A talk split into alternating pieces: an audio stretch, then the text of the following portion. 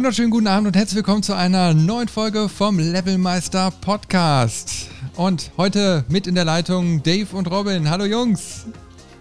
Einen wunderschönen Abend. Ja. Ja, wir sind wieder da. Wir sind wieder da. Wir sind wieder live on air. Und äh, jeder ist herzlich willkommen, äh, der jetzt gleich live zuhört, uns Fragen zu stellen, sich einzumischen. Und dafür haben wir natürlich auch wieder ein, ein interessantes Thema vorbereitet. Und zwar wollen wir heute mal über das Genre Cyberpunk sprechen, weil es ja momentan in aller Munde ist. Es kommen neue Spiele und quasi hat man so das Gefühl, dass dieses Genre ein Revival erlebt. Und deswegen haben wir gesagt, gehen wir heute mal die ganze Bankweg durch an Spielen, an Büchern, an Filmen, alles, was uns zu dem Thema einfällt und quatschen mal darüber.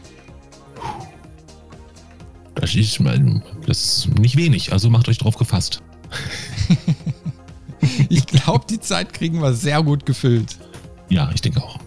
Wird schon werden. So. Wupp, wupp. Ah, mein Auge juckt. Wollte ich nochmal erwähnt haben für alle, die jetzt gerade nur den Audio-Podcast. Ich habe mich gerade am Auge gekratzt. Hm. Wisst ihr das solange auch? Du, solange du dich vorher nicht woanders gekratzt hast. ich kratze mich noch nicht an der Nase und dann am Auge, das ist doch fies. Dann hast du nachher Popel im Auge. Hm. Ach, jetzt kommt, ja. Augenpopel. so, wer jetzt noch dabei ist, wir fangen jetzt an, über Cyberpunk zu reden. Äh. ja, äh, könnt Ach, ihr euch an euer erstes Mal erinnern?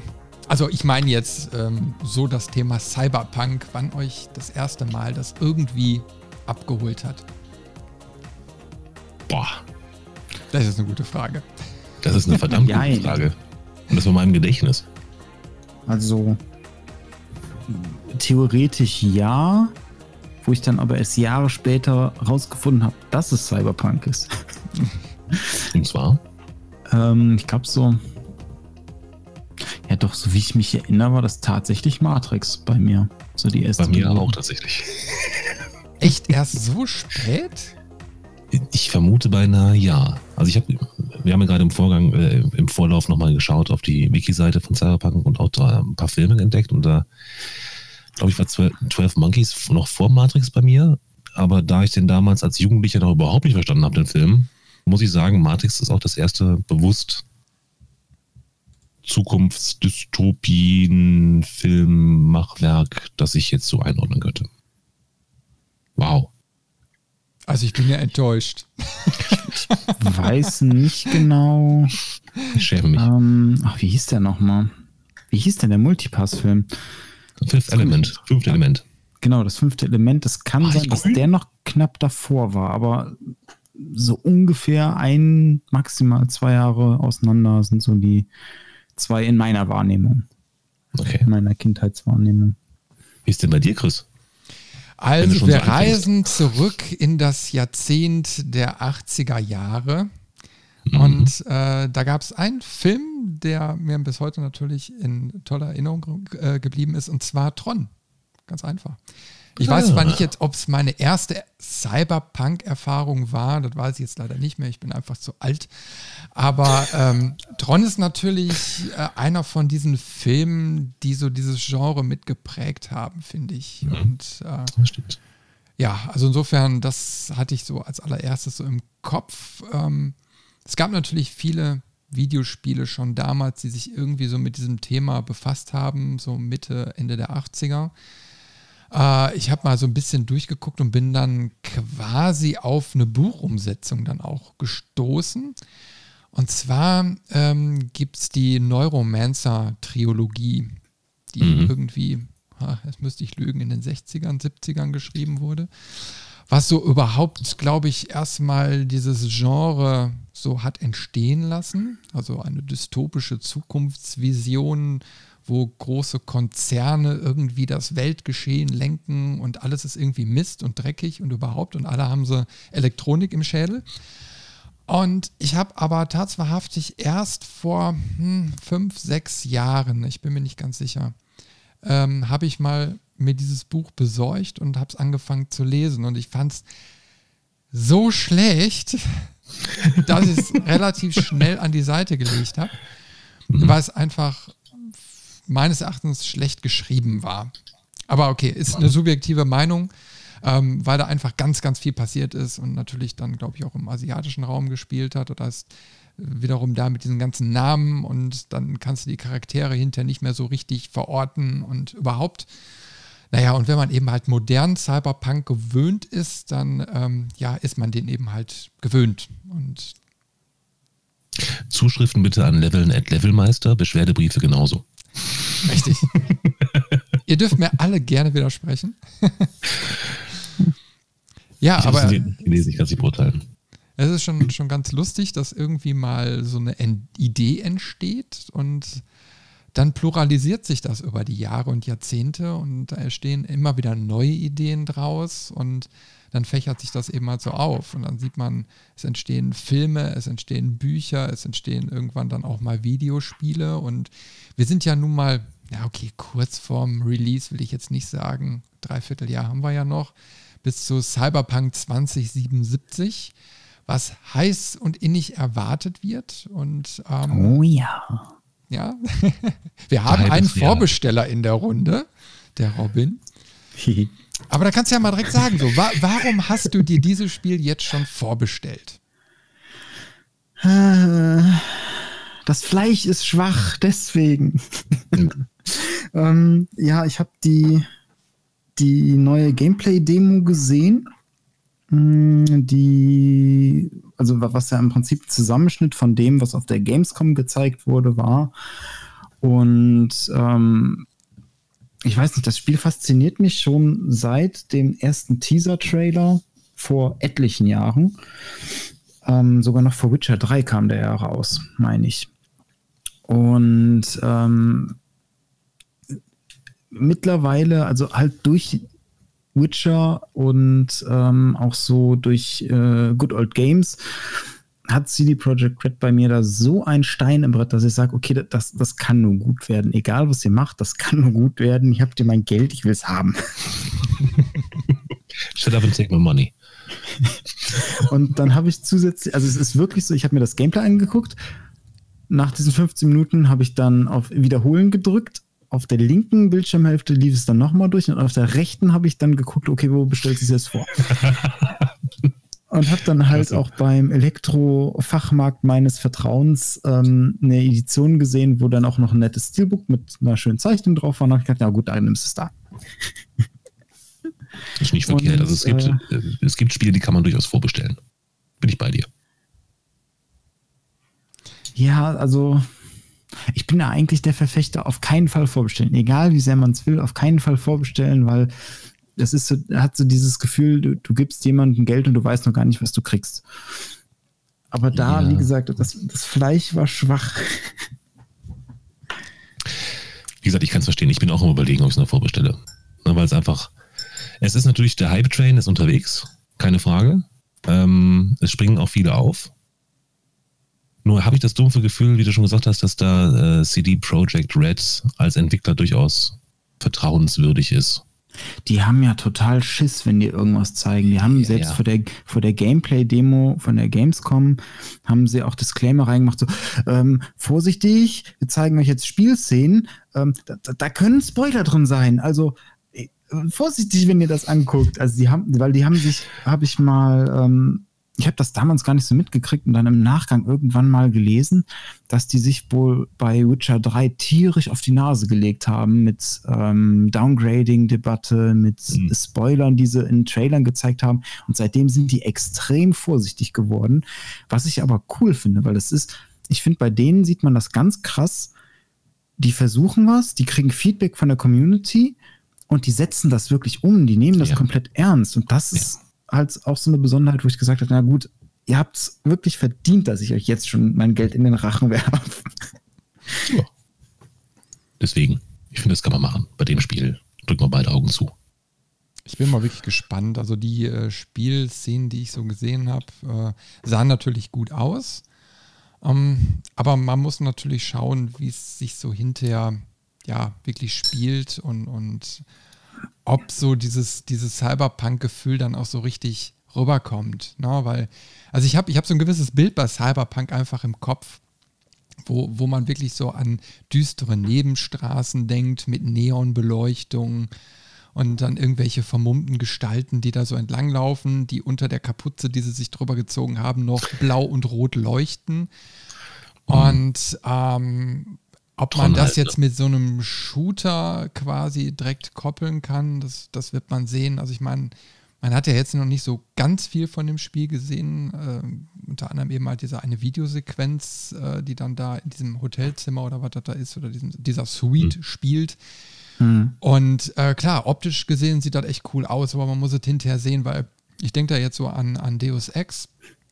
Äh, da war es ja. ja. dann auch so, du bist quasi von Mission zu Mission so, so reingeschmissen worden. Und so richtig dieses düstere Feeling ähm, kam da jetzt, glaube ich, nicht so auf. Und also da kann eben halt auch so dieser, dieses Genre so ein bisschen drunter leiden. Da muss man mal schauen. Mhm. Und da hast du eigentlich gerade genau das richtige Stichwort gesagt, weil ich finde, so nach der letzten Gameplay-Demo habe ich das Gefühl, das sieht aus wie ein hochwertiges Deus Ex gemischt mit Shadowrun Returns oder so. Also, dass die so zwei schon fest etablierte Cyberpunk-Genre genommen haben und das so verquirlen miteinander. Und das kann nur cool werden, wenn sie es wirklich gut hinkriegen. Ja, da können ja. wir mal eben kurz den Bogen schlagen, äh, wo du jetzt gerade Shadowrun gesagt hast. Das war auch eine der etwas älteren Erfahrungen von mir mit Cyberpunk. Da bin ich irgendwann Anfang der 90er, glaube ich, drauf gestoßen. Und zwar gab es oder kommt ja Shadowrun eigentlich aus der Pen and Paper Ecke. Und äh, wir hatten so einen wunderbaren Laden hier in Wesel, so einen ganz kleinen, der hat nur Bausätze verkauft, also so Modellbausätze und unter anderem auch Pen and Paper, DSA, Shadowrun, keine Ahnung, was es da eben halt so gibt. Und da waren wirklich so die Wände bis zur Decke hochgepflastert mit irgendwelchen Bücherkram. Ich habe da nie alles gesehen, aber da habe ich dann irgendwie, bin ich da aufs äh, Shadowrun dann aufmerksam geworden und habe mir tatsächlich so ein dickes Regelwerk geholt. Das war so etwas größer als DIN A4, als Buch. Äh, hatte wirklich so keine Ahnung, drei Finger, nee, zwei, zwei Finger dick. Ne? War so, äh, das Regelwerk hat irgendwie 60, 65 Mark gekostet, wenn ich mich da noch so richtig dran erinnere. Und dann wollte man loslegen. Ne? Ich meine, ich habe es mir durchgelesen, da waren Geschichten drin, ne? die erstmal so ein bisschen die Lore erzählt haben. Ähm, was weiß ich, wie die Welt quasi so äh, im Umbruch war mit diesen nicht nur Menschen, sondern äh, Orks, Elfen, Magie ist auf einmal wieder entstanden. Natürlich die ganze Technologie, das ist ja eben halt auch Cyberpunk. Ne? So diese Vermischung aus Fantasy, Technologie, Zukunft. Ne? Und diese Geschichten da drin habe ich wirklich äh, geliebt. Und dann ging es irgendwann an Spielen und dann hat es äh, da mächtig gehapert, weil man sich mit seinen Kumpels damals immer in die Haare gekriegt hat, weil sich keiner auf das Regelwerk einigen konnte. Du kannst es ja immer anders interpretieren und der Meister, der Spielleiter hat natürlich immer quasi die komplette Macht. Und das ist dann immer so dann geendet, dass man gesagt hat, so, Bombs, ihr seid jetzt alle tot, ihr habt die Schnauze voll. Geht nicht, Spiegel. Ja. Tja, war schon schade, ne, muss ich sagen. Aber trotzdem ist es im Kopf geblieben und wo dann vor ein paar Jahren Shadowrun Returns rausgekommen ist, ähm, habe ich dann auch zugegriffen. Ich habe es aber bis heute noch nicht komplett durchgespielt. Ich habe mal ein paar Stunden investiert. Demnächst will ich da noch mal reinsteigen, aber es wirklich ein cooles Spiel ist. Oder? Robin, du hast es ja auch gezockt, oder? Mhm, genau, ich habe es auch durchgespielt und ähm, am Anfang, also ich fand, das Spiel hat das ganz gut geschafft. Du hast irgendwie am Anfang, hat es dich motiviert mit der Welt, die es eingeführt hat. Ähm, halt auch so dieses, diese Mischung aus diesem Hightech vom, vom Cyberpunk mit diesem Fantasy, Elfenzwerge, Trolle und was da alles rumläuft. Und so ab der Mitte des Spiels fängt es an, dass die Story dich packt. Und das ist, die, die lösen sich so schön ab. Dann bist du etabliert in dieser Welt, kennst dich so ein bisschen aus, hast alles mal so gesehen. Und dann, äh, wie sagt man so, äh, shit hits the van. Also dann äh, geht's halt komplett los. Und dann dreht das auch mit der Story ein bisschen ab und alles. Aber für so ein isometrisches Rollenspiel war es eine echt coole Erfahrung. ein bisschen schlecht balanciert. Ähm, am Anfang waren die Kämpfe noch recht schwer, aber wenn man dann so ein bisschen gelevelt hat und ich sag mal so nicht, nicht komplett querbeet, sondern schon so ein, eine grobe Idee hatte, wie das dann beim Pen and Paper meistens auch ist. Man stellt sich ja vor, ich bin, weiß ich nicht, der, der Hacker, der aber auch hier gut mit Schwertern umgehen kann oder so. Wenn man das so ein bisschen gemacht hat und in dieser Rolle geblieben ist, auch mit den Skillpunkten und sich da spezialisiert hat, dann wurden die Kämpfe gegen Ende ziemlich einfach eigentlich. Ja, ich bin mal gespannt. Also ich schaue es mir demnächst nochmal an. Es gibt ja mittlerweile auch äh, DLCs noch dazu. Ne? Mhm. Und da kann man natürlich die Spielerfahrung dann noch weiterziehen. Ne? Und ich, ich habe es immer so erlebt, quasi wie es auch in der Urfassung war. Ganz viel Text, weil du kriegst ja bei Shadowrun Returns auch jede Menge Boxen eingeblendet, die dir überhaupt erstmal so die Story dann so erzählen. Und ähm, ja, du brauchst, du brauchst schon lange, um da reinzukommen, aber trotzdem ist es nicht schlecht. Also du hast, du hast ja genau diese Mischung, dass es dann auf die Straße geht, du hast diese isometrische Ansicht.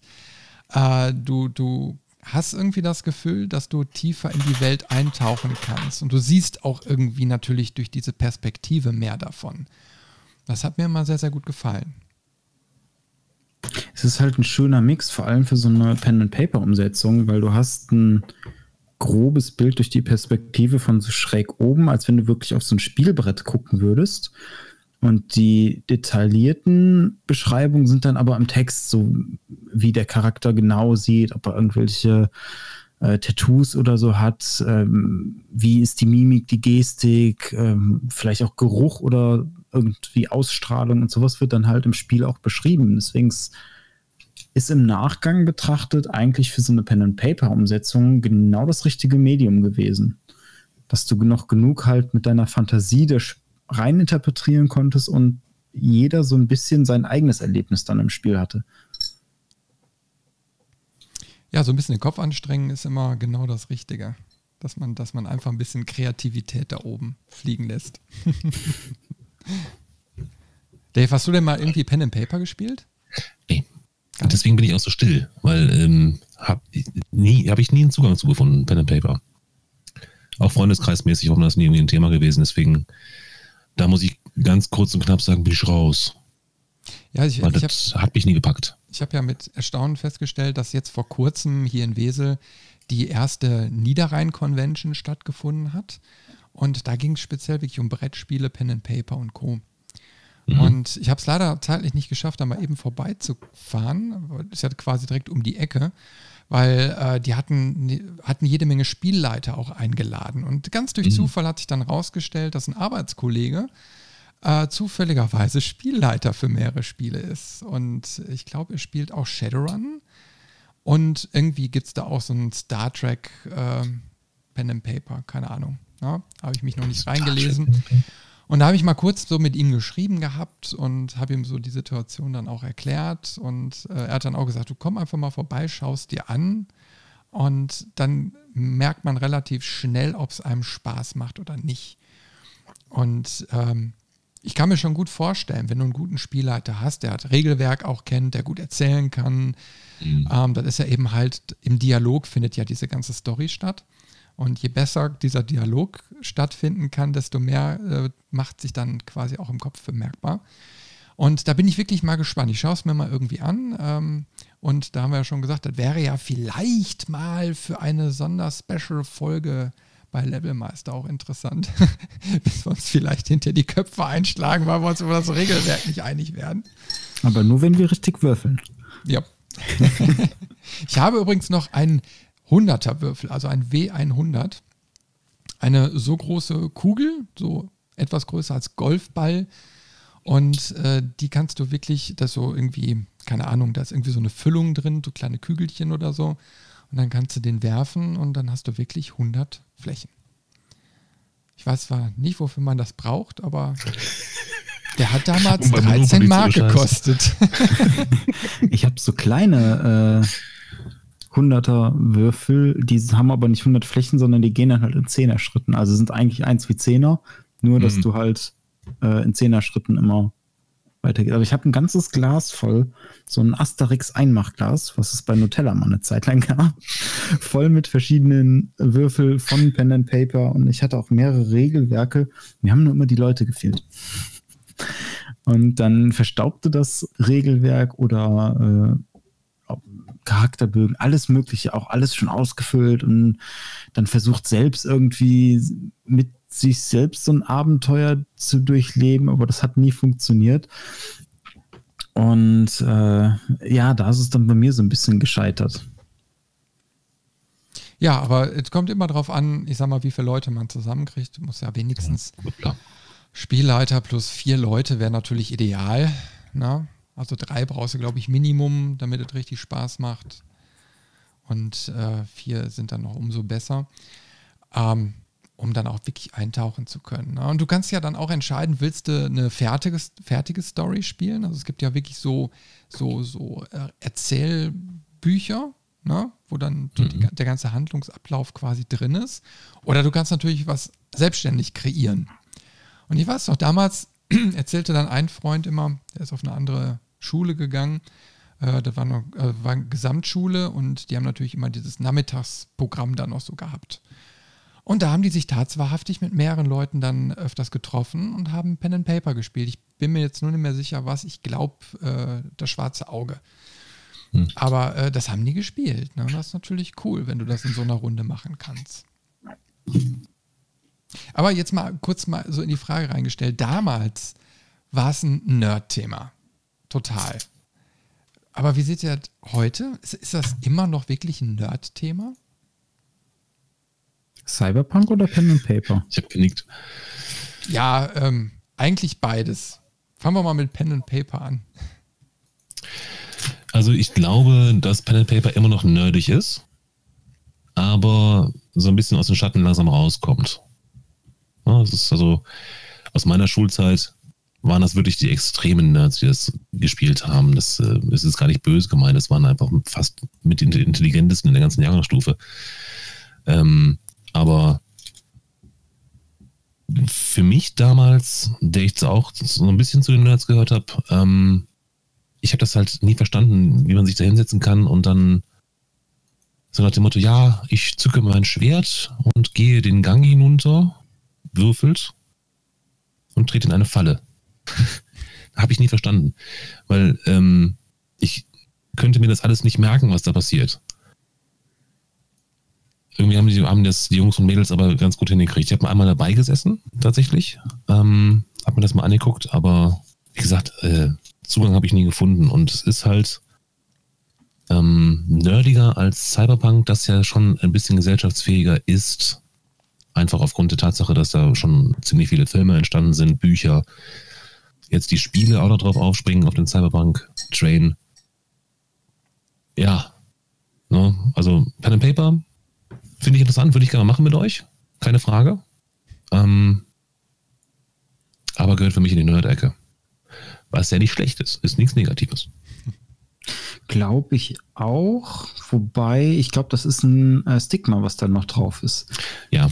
Klar. Weil ich, ich, ich kann mir das gut vorstellen. Ähm, die Spieleindustrie ist ja, ich glaube, mittlerweile eine der größten Industrien Entertainment-Industrien, die wir haben. Ist ja immens gewachsen in den letzten Jahren. Und so diese Grundprinzipien, diese Grundregelwerke, ich glaube, die haben mehr Leute verstanden oder ein Verständnis dafür, als sie eigentlich wissen, halt durch Computerspiele oder durch Konsolenspiele, wie auch immer.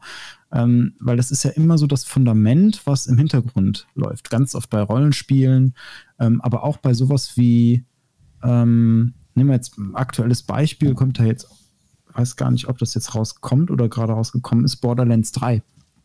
Ähm, was da im Hintergrund abläuft bei einem Shooter, und das sind ja auch äh, Würfelwürfe, ähm, dann hast du eine kritische Trefferchance, dann, dann schaffst du es mit dem kritischen Treffer, dann äh, ganz viele Kernmechaniken, die halt bei Pen und Paper verankert sind, wo ich dann glaube, okay, wenn man sich da einmal drauf einlassen kann, und, und das ist halt das Schwere, und das, da müssen wir beim Dave mal durchbrechen. Vielleicht muss der Dave einfach einen, einen dummen Charakter spielen. Irgendwie so Intelligenz 3. ähm, kann ich gut. Fällt mir gar nicht schwer. aber, aber muss, ne, du musst halt einmal durch diese, durch diese Hemmschwelle durch und wenn du dann in diesem Universum vom Kopf her bist ähm, und dich da hineinversetzt hast, ich glaube, das ist ähnlich wie ein Buch lesen. Es gibt ja Leute, die lesen ein Buch, das ist die lesen das recht sachlich, am Ende zugeklappt, weggelegt. Es gibt aber Leute, und das habe ich auch schon live miterlebt, da hat ein Freund von mir ein Buch gelesen. Ähm, es ist nichts, also äh, im Raum selber ist nichts passiert. Er hat einfach dieses Buch gelesen, Buch gelesen, Buch gelesen und plötzlich saß er da und alle Haare an seinem Körper haben sich aufgestellt. Und ich glaube, dann bist du in so einer Immersion drin, ähm, die du bei Pen and Paper brauchst, damit das funktioniert. Wenn du da ganz sachlich immer sitzt und dich kein bisschen auch auf die Spielfigur, auf die Welt und äh, alles einlassen kannst, dann klappt das, glaube ich, nicht, weil du spielst ja auch einen Charakter. Also du musst ja quasi gegen deine Intuition manchmal handeln. Wenn dein Charakter jetzt super neugierig bist, ist oder jähzornig oder was auch immer und du mhm. bist der ruhigste Mensch der Welt, dann musst du aber in diesem Spiel, in dieser Rolle jähzornig sein und neugierig und halt mal ausprobieren, wer ganz anderes zu sein. Klaus Kinski. ich will eine Oper bauen. ja. Also wie gesagt, ich würde es gerne mal mit euch machen. Äh, wir haben ja mindestens zwei Levelmeister dabei, die sich da ein bisschen auskennen. Das ist ganz gut.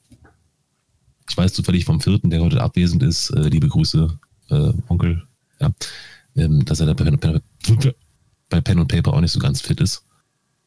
Also Aber ich denke, er würde auch mitmachen. Vielleicht können wir ja einen professionellen Spielleiter mal für einen Abend überzeugen, uns irgendwie das mal beizubringen. Dann könnte es vielleicht funktionieren, ohne dass wir uns gegenseitig an die Gurgel gehen. Dann geht der, geht der, geht der boah, ich habe heute einen Sprachfehler. Dann geht der höchstens uns an die Gurgel.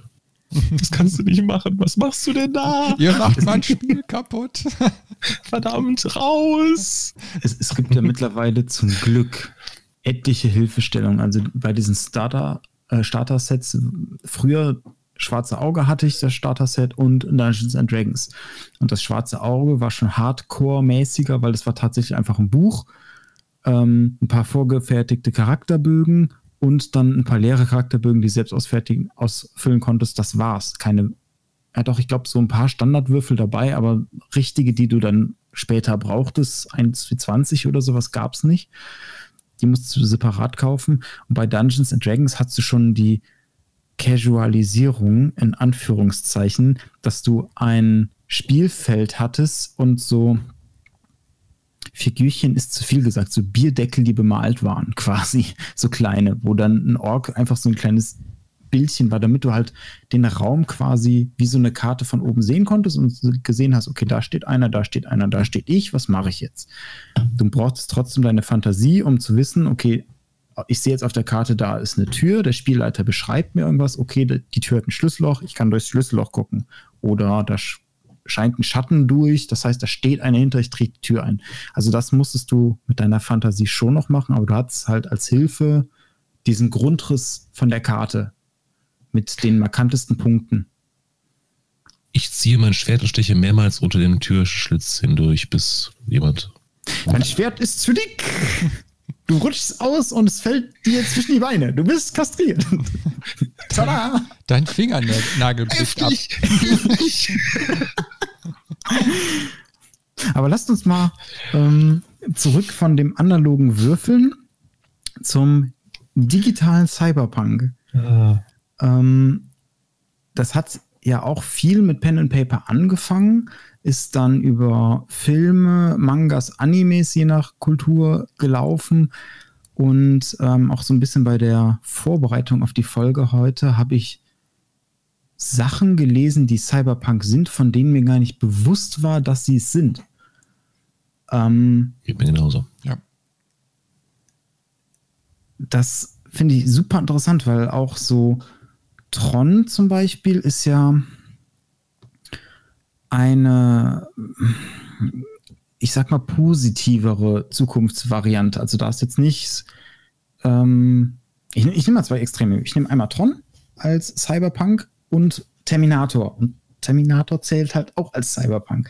Das eine ist aber eine düstere, apokalyptische Welt und das andere ist so doch noch so happy-go-lucky Welt. Nicht hundertprozentig, wenn sie da in dem Rechner sind und da auch sterben können, aber es ist eine ganz andere Stimmung. Ähm, deswegen würde mich mal interessieren, was ist denn für euch so die in Anführungszeichen richtige Cyberpunk-Stimmung? Was, was für eine Stimmung, was für ein Film, Set, Bild, wie auch immer, was für eine Atmosphäre fällt euch ein, wenn ihr Cyberpunk hört?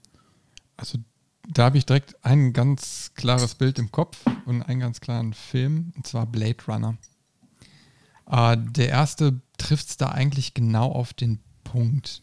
Also wo, wo du einfach erstmal dieses Setting hast, also du hast äh, ach, keine Ahnung, eine äh, nuklear verseuchte Welt irgendwie so ein bisschen. Äh, du hast Megacities, äh, du hast mhm. diese Beleuchtung, also diese vornehmlich Neonbeleuchtung, dreckige Straßen, alles nass, irgendwie regnet es häufig. Äh, die, ähm, der Protagonist rennt mit seinem Trenchcoat äh, durch die Gegend und fliegt in seinem Auto äh, von Punkt A nach Punkt B. Ähm, du siehst neue äh, architektonische Geschichten irgendwie. Also jetzt nicht so dass das typische, der typische Hochwolkenkratzer ähm, oder so, sondern in dem Fall mal Pyramiden oder so auch. Und ähm, insgesamt siehst du da drin, ja, es ist immer facettenreich. Ne? Und der Film hat ja auch so gezeigt, dass es auch eine Kunstart sein kann. Also der Film überzeugt ja jetzt nicht nur rein durch einen, einen wunderbaren Ablauf, sondern man muss ja auch ein bisschen kunstmäßig offen sein, um ihn zu mögen. Und ja. ähm, aber da kann man sehen, wie weit man das Ganze stricken kann. Und ich glaube, also, das ist, also Blade Runner bringt eigentlich so diese, diese Welt, wie ich sie mir vorstelle im Cyberpunk, eigentlich am, am nächsten. Ja. Ja. Bin ich bei dir. Bevor du äh, jetzt weitermachst, Dave, Mhm. Kleine Anekdote zu Blade Runner. Ähm, fand ich super interessant, weil ich habe den Film geguckt, bevor ich diese Anekdote gehört habe. Und mhm. seitdem kann ich es nicht mehr anders sehen. Es gibt ja eine so eine Kamerafahrt, wo die Stadt von oben gezeigt wird. Also ganz viele äh, Wolkenkratzer und Häuserfronten mhm. einfach nur von gerade oben gefilmt. Und ein Gebäude davon ist das Modell vom Millennium Falcon aus Star Wars. Das haben die einfach wieder benutzt. Mhm. Ein bisschen umlackiert, eine andere Lichtstimmung und dann ist das so ein futuristisches Gebäude. Fand ich super witzig. Hab mir das dann den Film nochmal angeguckt und tatsächlich, man erkennt es. Ja, aber nur, wenn man es weiß. Ja, ich weiß schon, was ich nachher mache. Äh, ja, aber das ist äh, bei mir dasselbe. Also ich bin auch ähm, Blade Runner Fan geworden, tatsächlich erst, aber weiß ich nicht, vor einem Jahr oder so habe ich mir den, den ähm, alten nochmal angeschaut ähm, haben dann endlich gerafft und dann auch direkt den, den, den neuen Blade Runner 2049, glaube ich, heißt der. Mhm. mhm. Ähm, auch angeschafft und geschaut und ich mag diese Filme tatsächlich sehr. Ähm, hat damit zu tun, dass man äh, in den Filmen halt diese, diese, diese Technologi Technologisierung, nenne ich es mal, sehr gut dargestellt hat. Ne, diese, diese ähm, Zwei-Klassengesellschaft, ähm, zwischen den, ja, ich sag jetzt mal Robotern, die es da ja auch gibt, und ähm, mit äh, Implantaten, mit ähm, äh, also dieser, dieser, dieses Integrieren von Technologie, von Hightech in das eigene Leben, mhm. das aber hinterher negativ wird. Ne? Man entfremdet sich, ähm, es entstehen ähm, Kriege, es entsteht ähm, ja, eine, eine, eigene Gesellschaft der Cyborgs. Ich nenne es jetzt mal Cyborgs. Ähm, Androiden meinst du? Androiden, danke. Ja, den Begriff habe ich gesucht. Hätte ich nur mal auf mein Handy gucken müssen. Ähm, ne, also dieses, dieses, dieses, dieses Hightech, was aber schief geht. Mhm. Was nicht immer gut ist. Ne, das ist ja bei den Cyberpunk-Genres meistens schlecht. In Terminator ist die Technik schlecht, die, die will den Menschen ausrotten. In Matrix ist die Technik schlecht. Ähm, sie will den Menschen nutzen als Batterien. Ne? Ähm, Und das hast du halt in, in Dingens auch irgendwo. Ne, da gibt es ja auch diese durchgeknallten ähm, Androiden. Ähm, und im, im neuen Film, also äh, eigentlich für mich, ich schließe es mal ganz kurz zusammen, ähm, Blade Runner ist für mich wirklich der Inbegriff des Cyberpunk. Mir fällt auch sonst nicht viel ein. Ich liebe Matrix zum Beispiel als Film. Ähm, Habe ich aber auch bis, bis zur Recherche halt nicht als Cyberpunk identifiziert. Wohingegen das bei Blade Runner definitiv der Fall war. Ich habe es bei Cyber, äh, bei Matrix quasi erst mit Cyberpunk in Verbindung gebracht mit den Echtfeld-Szenen. Also sobald sie in der Matrix sind, ist es für mich auch kein Cyberpunk mehr. Nee, nee, nee, das ist klar. Ähm, aber ich finde das ganz spannend, weil ich mag Blade Runner das Original gar nicht. Wirklich mhm. überhaupt nicht. Ich finde den neuen fantastisch. Ja. Ich finde, er, er schafft es auch für mich persönlich viel besser, das einzufangen, was worum es da geht. Weil das sind beides, finde ich, Filme, wo es weniger um Action geht oder es geht noch nicht mal, es ist ja beides eigentlich in beiden Filmen so ein bisschen, soll es eine Detektiv, so eine Detektiv Noir oder wie man das nennt, äh, Geschichte sein. Und selbst darum geht es meiner Meinung nach nicht, sondern es ist ein atmosphärischer Film, mhm. der dir diese Cyberpunk-Welt zeigt mit vielen philosophischen Denkanstößen. Ja. Weil du kriegst in beiden Filmen, aber ich meiner Meinung nach halt im neueren etwas besser, überall nur Schnipsel von der Welt mit. Mhm. Du kriegst irgendwie so im Intro vom, vom alten Film erzählt kurz, warum diese Welt so kaputt ist. Und dann geht da aber keiner mehr drauf ein. Das ist dann einfach so. Oder im neueren Film gibt es eine Szene, wo dann äh, der Protagonist von ähm, so, ich nenne es mal Plünderern überfallen wird, die nicht in der Stadt selber leben, sondern in so Ruinen. Ähm, und das wird auch nur, nur irgendwie so angerissen. Ähm, die versuchen dann das Auto aufzubrechen und äh, Ach, ja. Mhm. also das sind, das sind ganz viele Aspekte, die viel Raum zur Interpretation geben. Und das finde ich macht die Filme einerseits spannend, andererseits dieser, ich weiß, mir gehen gleich alle Menschen an die Decke, aber Level, dieser, levelmeister.de dieser Monolog am Ende vom Originalfilm, ich finde den so langweilig, nichtssagend und schlecht. Hm, ich muss ja echt noch mal gucken. Ähm, der ist immer so philosophisch, ne? Ich meine.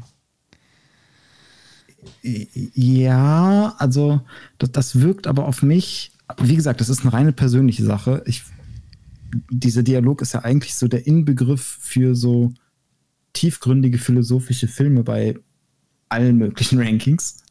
Ähm, bei mir hat es nicht gezündet irgendwie, weil ich ihm das nicht abgekauft habe.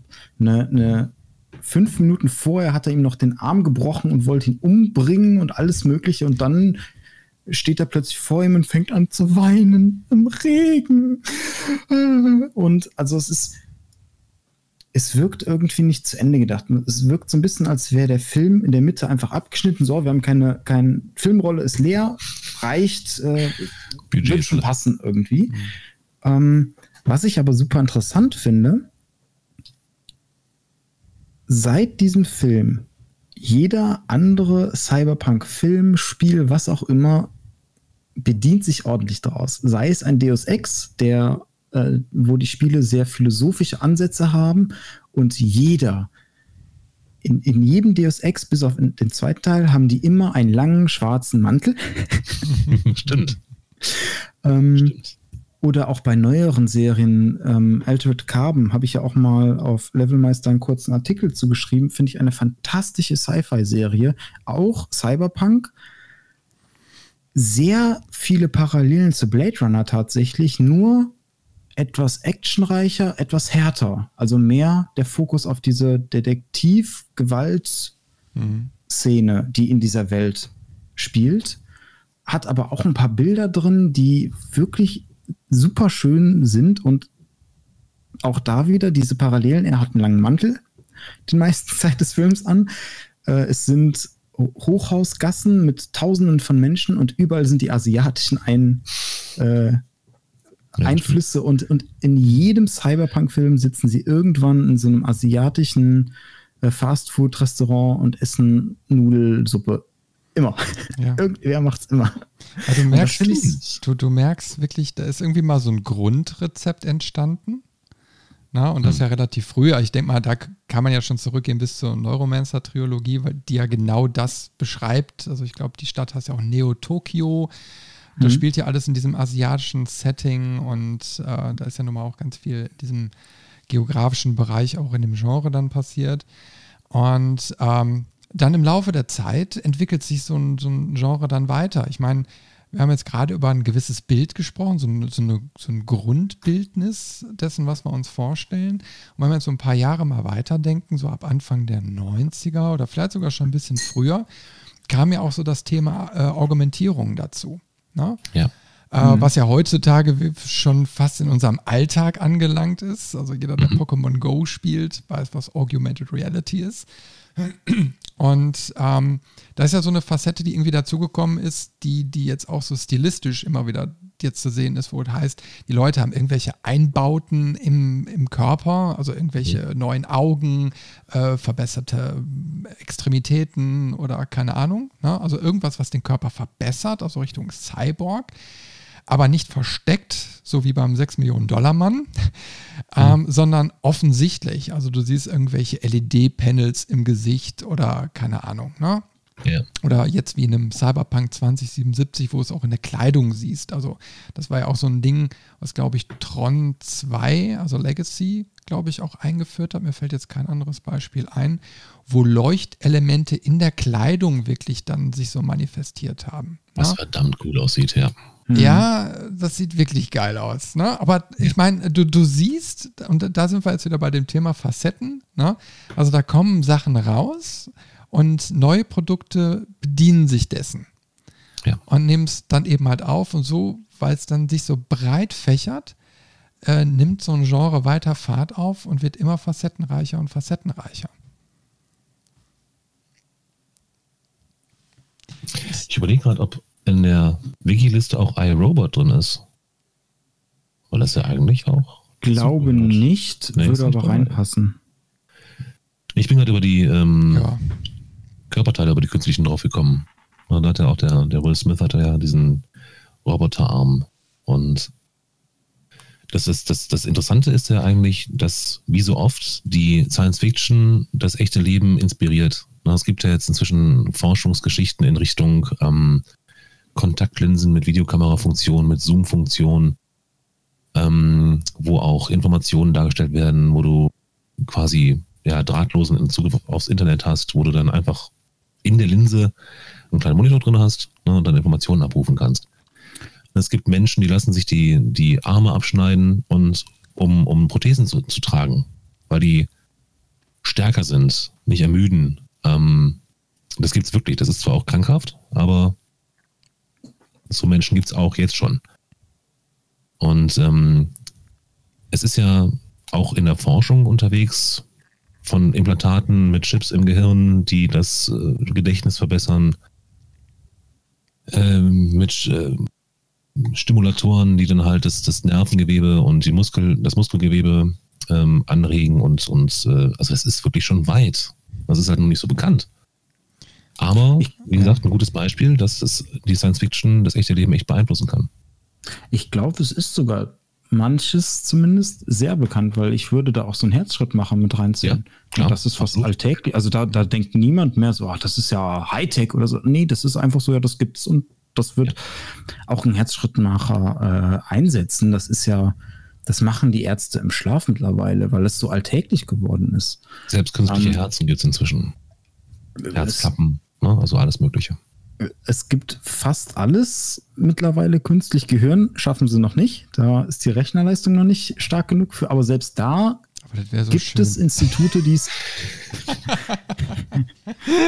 selbst da gibt es Institute, die es versuchen und die immer noch dran sind, das nachzuprobieren. Also das so zu, hinzukriegen, dass du wirklich die, die Leistung hinkriegst und zum Gehirn quasi synthetisieren kannst. Mhm. Was ich aber ganz interessant finde, und ich finde, das ist sowas, das zieht sich bei Cyberpunk durch. Das ist fast schon so eines der Hauptkriterien. Es ist immer der Mensch gegen die Maschine. Genau. Und ich weiß jetzt auf Anhieb nicht, wie es andersrum heißen würde, aber gibt es bestimmt auch ein Genre, das dann so heißt. Also Cyberpunk ist ja das Negativgenre. Quasi Mensch und Maschine bekämpfen sich. Aber es gibt doch bestimmt auch ein Genre, was dann heißt, Mensch und Maschine bekämpfen sich nicht, sondern helfen sich. Ich glaube, da, da ist der Übergang fließend, weil bei Matrix ist die Urgeschichte ja eigentlich, ähm, wollten die Maschinen ja gar nicht äh, Krieg oder irgendwie sowas, nur die haben sich dann gewehrt und dann ist es irgendwann mal umgeschlagen. Ne? Ähm, mhm. Animatrix? Hast du Animatrix gesehen? Ach, Animatrix? Ja. Nee, habe ich nicht gesehen. Nee, nee, das nicht. Ja. Musst du gucken. Ich weiß nur, was, was Malfoys gesagt hat. So nach dem Motto, die haben äh, irgendwie sich ja, muss, muss ja Animatrix angucken. Und, Sehr gut. Ne? Nee, aber ich meine, ähm, äh, du, du siehst ja, ich sag mal, wir haben jetzt über viele Facetten gesprochen, dass äh, der Cyberpunk ja doch schon irgendwie so eine Philosophie irgendwie ist. Ne? Ich meine, ähm, auf der einen Seite hast du äh, die Verbesserung des Menschen immer im, mhm. im, im Hinterkopf. Die kann natürlich aus unterschiedlichen Facetten heraus entstehen. Also entweder ich bin nicht gut genug, Ne? Ich möchte, ich strebe zur, zur Unsterblichkeit oder es ist für mich ein Werkzeug, um irgendwie in dieser Welt zu bestehen, gegen, gegen das System kämpfen zu können. Ähm, und und äh, ich glaube, dass das spiegelt sich im Cyberpunk des, also sehr, sehr gut wider. Also ich meine, ich habe ja gerade schon gesagt, du siehst es, also es, es wird quasi nach außen getragen durch die ganzen Anbauteile. Ne? Äh, während wir jetzt in der Realität, wo wir quasi sagen können, ja, man hat so gewisse ähm, elektrischen äh, Benefits, die man sich einbauen kann, die aber subtil äh, konzipiert werden. Du siehst sie nicht. Ne? Sie erleichtern dir das Leben oder sie halten dich am Leben wie so ein, so ein Herzschrittmacher, aber du siehst sie nicht. Cyberpunk ist ja immer so expressionistisch, ne? Also es, es geht nach draußen, das muss irgendwie gezeigt werden, es muss visualisiert werden. Und da geht der Bereich ja bis zur Selbstverstümmelung, wie du schon gesagt hast. Und also wo der mhm. Übergang von Argum Argumentierung zu Cyborg, ne? und dann, dann da gibt es ja auch viele Mangas und so, die diese Richtung gehen, also wo, wo, wo dann auch Protagonisten immer mehr zu Maschinen werden, bis sie hinterher auch funktionieren wie eine Maschine. Und das ist ja auch wieder so dieser Gedankenansatz. Wie weit kann man das Ganze überhaupt treiben? Ja.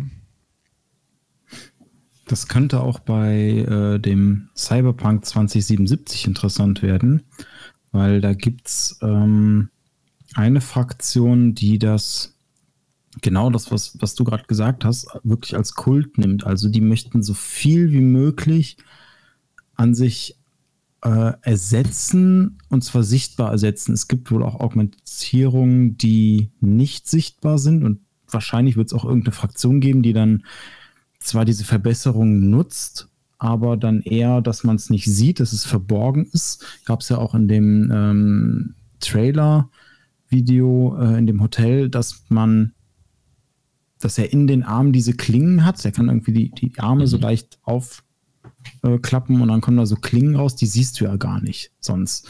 Ja. Ähm, und das könnte wieder ein interessanter Aspekt sein, so ein bisschen, ähm, wie viel Mensch möchte ich aufgeben, um mich zu verbessern? Und ab wann trete ich über diese Schwelle, wo vielleicht ich zum Bösen werde, weil ich halt nichts Menschliches mehr an mir habe. Also im Prinzip, jetzt wo wir so ein bisschen drüber sprechen, Cyberpunk ist so die Vampirgeschichte mit LED. Schön formuliert. Schön formuliert. Da habe ich auch ein schönes Beispiel für, was relativ aktuell eigentlich noch ist.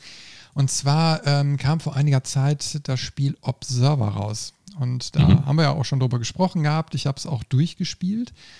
Und es äh, ist ja so eine Mischung aus Spiel- und Kunstprojekt irgendwie. Aber das bringt genau diese Facette auf den Punkt. Also du bist ein Ermittler quasi äh, der mit Argumentierung und so vollgepumpt ist und äh, klärst Verbrechen auf und du wirst zu einem Ort gerufen, wo vermeintlich irgendwie dein Sohn, der irgendwie schon verschollen, also längere Zeit verschollen ist, sich auf einmal meldet und äh, dich da irgendwie hinlotst und dann beginnt eben halt so eine Jagd.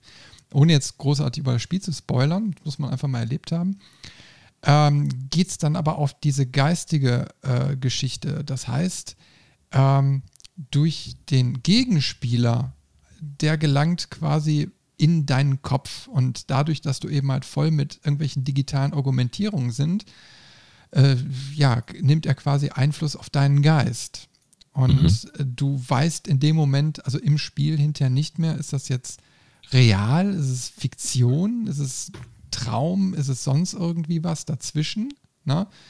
Äh, es ist hinterher sehr, sehr schwierig, weil diese Grenzen sich komplett auflösen.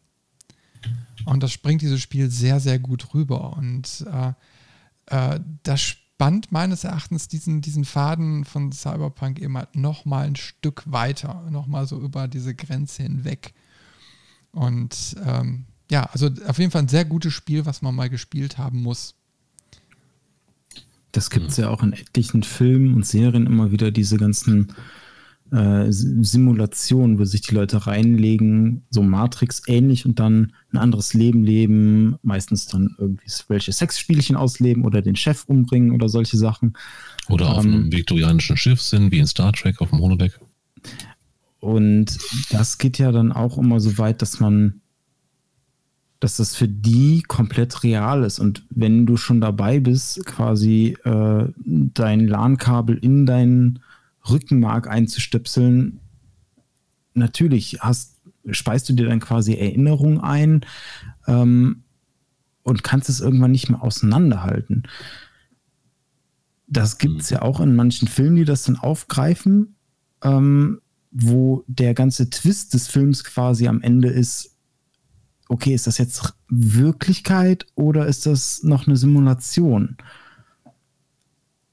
Und das sind halt echt super interessante Gedankenspiele. Also ich finde auch bei, bei Cyberpunk, dass es A, es geht immer irgendwie um Mensch gegen Maschine, es geht immer um einen philosophischen Rahmen, um eine philosophische Prämisse.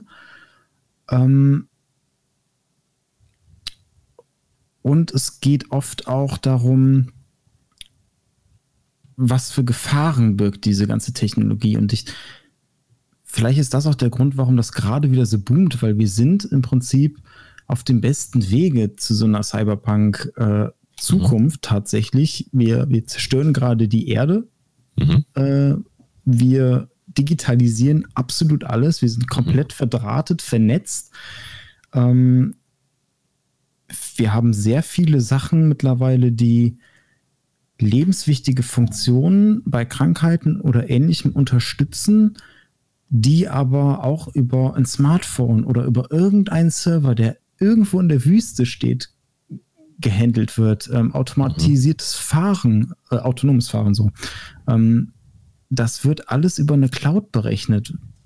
Was da für Möglichkeiten für Menschen sind, die sich mit sowas auskennen und sich dann da reinhacken und halt dieser, dieses sich irgendwo reinhacken, Zugang verschaffen und dann quasi seine Machtfantasien ausleben, das ist ja auch ein Teil von Cyberpunk irgendwie. Das gehört ja auch immer dazu. Du hast dir jetzt gerade eine wunderbare Überleitung geschaffen zu System Shock, ähm, was natürlich auch in dieses Genre reinpasst. Ähm, und in Teil 1 beginnt ja genau mit einer Hacker-Attacke, wenn man so möchte, wo es um eine Raumstation dreht und man spielt einen Hacker, der, glaube ich, sogar im Auftrag die KI verändern soll.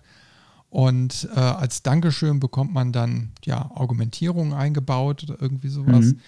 Und dann startet irgendwie sechs Monate später das Spiel. Die, die ganze Station ist verwüstet, alles sind Mutanten und die KI ist durchgedreht und die ist der Protagonist. Und ähm, System Shock insofern ein, ein kleiner Meilenstein deswegen, es war eigentlich sehr schlecht spielbar, obwohl es sehr packend war. Es hat aber lange Zeit später eine Enhanced Edition gegeben. Ich glaube, die kam erst so in boah, sieben, acht Jahren raus oder so. Ähm, System Shock 2 kam irgendwann. Da können wir gleich nochmal in Ruhe drüber äh, reden. Und ähm, mittlerweile ist ja auch ein Remake von Teil 1 in der Umsetzung, plus, soweit ich weiß, sogar Teil 3. Also man sieht, da tut sich jetzt momentan verdammt viel in diesem Genre. Also wir kriegen Cyberpunk 2077, wir kriegen System Shock und wo wir gleich nochmal drauf kommen können, da gibt noch so eine schöne Kickstarter-Kampagne, die heißt, also das Spiel heißt Lo-Fi. Und also man merkt, da, ist, da passiert viel. Ja? Aber wie, wie, waren denn eure, ähm, ich sag mal, Erfahrungen bei System Shock? Ihr habt es ja auch gespielt, oder zumindest du, Robin, ne? Ja, also an den ersten habe ich mich noch nicht so rangetraut. Den zweiten habe ich durchgespielt und äh, es ist, ein ikonischer Gegenspieler. Also diese KI und alleine, ich glaube, das ist sogar der nur das Intro in Anführungszeichen vom, vom ersten Teil, wo er so einen kleinen Monolog hält. Gänsehaut, jedes Mal, immer noch. Nur von diesen paar Zeilen und auch so, ähm, so die, die Atmosphäre, die, das, das, das ist, das ist eigentlich nicht, nicht zu beschreiben. Ähm, aber du gehst durch diese Raumstation, zumindest jetzt im zweiten Teil, und du hast Angst vor den Gegnern, ohne dass du sie siehst. Du hörst sie, sie ziehen so durch die Gänge, schleifen irgendwie eine Rohrzange hinter sich her, dann hörst du das, das Kratzen der Rohrzange auf dem Metallboden. Ähm, du hast Angst vor den Kameras, weil wenn die KI dich darüber sieht, dann schlägt die Alarm und schickt Feinde zu dir. Und wirklich auch, ich meine, unendlich viele, wenn du es nicht schaffst, den Alarm auszuschalten oder halt dich zu verstecken irgendwie.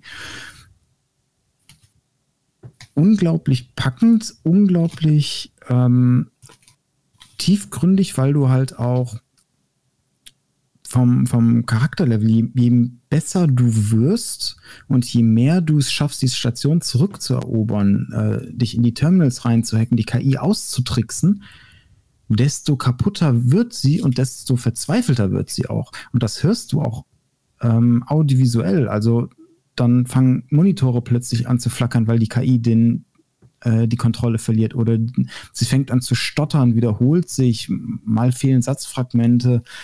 Ähm,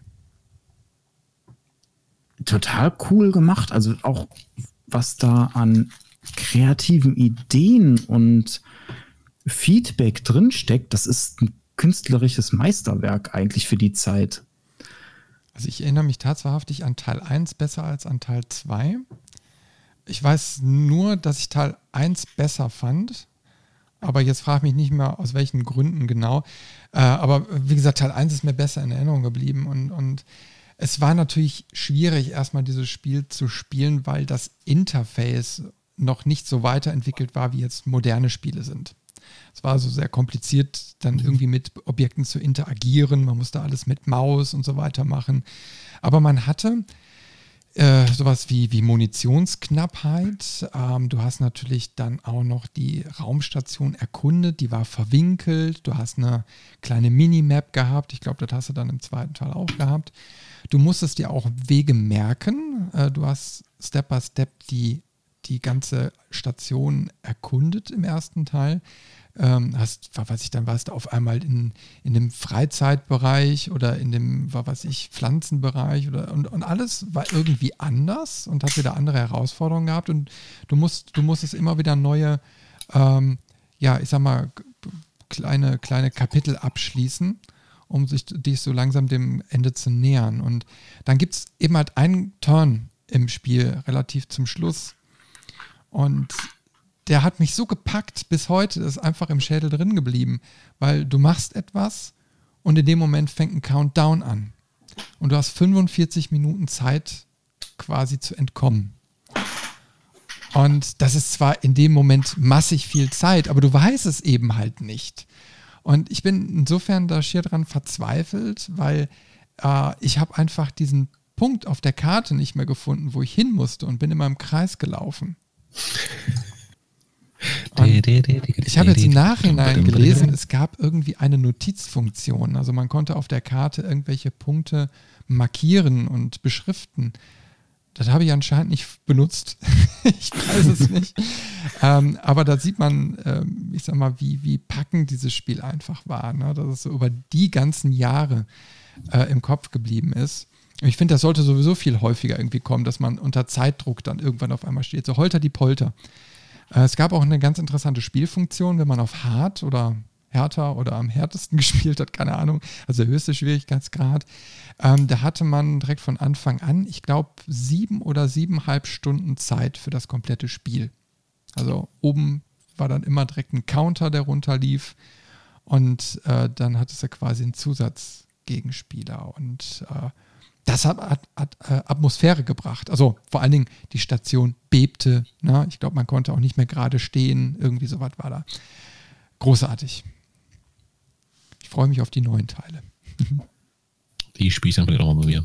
Also ich habe weder Teil 1 noch Teil 2. Ich habe Teil 2, glaube ich, angefangen und dann gelassen. Muss ich zugeben, zu meiner Schande. Und sie waren ja auch ähm, der geistige Vorgänger von Bioshock. Beziehungsweise andersrum, Bioshock ist ja der geistige Nachfolger von System Shock. Und in so ein paar kleineren Sachen sieht man das auch. Ähm, zumindest im ersten Bioshock. Wenn man einen System Shock Teil mal durchgespielt hat, egal ob den ersten oder zweiten, ähm, wobei ich glaube beim zweiten wird es nochmal ein bisschen deutlicher, da teilen sich teilweise Bioshock und System Shock 2 die Story Twists. Hm. Zumindest in einer äh, bestimmten ja, Herangehensweise, sage ich mal. Ähm, das fand ich schon, schon ganz interessant, weil für mich Bioshock wirklich so gar nichts mit, mit Cyberpunk zu tun hat, sondern das ist dann irgendwie nochmal komplett in eine andere Richtung gegangen. Steampunk. Genau, Steampunk. so, jetzt durftest du das auch sagen. Jetzt kannst du wieder woanders hin. ähm, aber da sieht man einfach, wie, wie inspirierend vielleicht Cyberpunk auch für, für so ein Gesamtbild oder für andere Genres sein kann, dass man sich überlegt hat, okay, diesen, diesen philosophischen, diesen nachdenklichen Aspekt oder so dieses sich als schwacher Mensch gegen eine übermenschliche KI widersetzen zu müssen, das ist so spannend, das bauen wir jetzt in unser Spiel in einer anderen Form ein. Oder das ist vielleicht auch die grundlegende Idee für unser Spiel überhaupt. Das schon coole Sachen, was man damit machen kann. Was mir ähm, eben auch noch eingefallen ist, das wollte ich noch mal kurz erwähnen. Ähm, das ist jetzt zwar wieder ein Sprung vor System Shock, aber bei den neueren Deus Ex-Teilen, bei dem Human Revolution, ging es ja auch ganz stark so um die, ähm, die Diskussion augmentierte Menschen gegen normale Menschen hin und her. Und es gibt einen Punkt im Spiel, ähm, wo dein Interface anfängt, so komische Bildfehler aufzuwerfen und dann sagt dein Charakter auch so über den äh, Comlink oder wie das da heißt, äh, zu seiner Partnerin so, ja, irgendwie, irg irgendwas stimmt mit meiner Software nicht. Ich habe hier so Bildfehler und so. Dann sagt die so, ja, ähm, es ist gerade ein neues Update rausgekommen. Geh mal zum Krankenhaus und lass dir das aufspielen. Und du als Spieler hast die Wahl, das zu machen oder das nicht zu machen. Hm. Und das hat Auswirkungen auf den nächsten Bosskampf, den du hast. Weil je nachdem, ob du es hast oder nicht hast, wird der Kampf schwerer oder leichter. Und das ist wieder eine total coole Prämisse, so ein bisschen. Eine nette Mechanik auf jeden Fall, ja. Stimmt. Es gibt ja auch, kennt ihr Observation, das Spiel?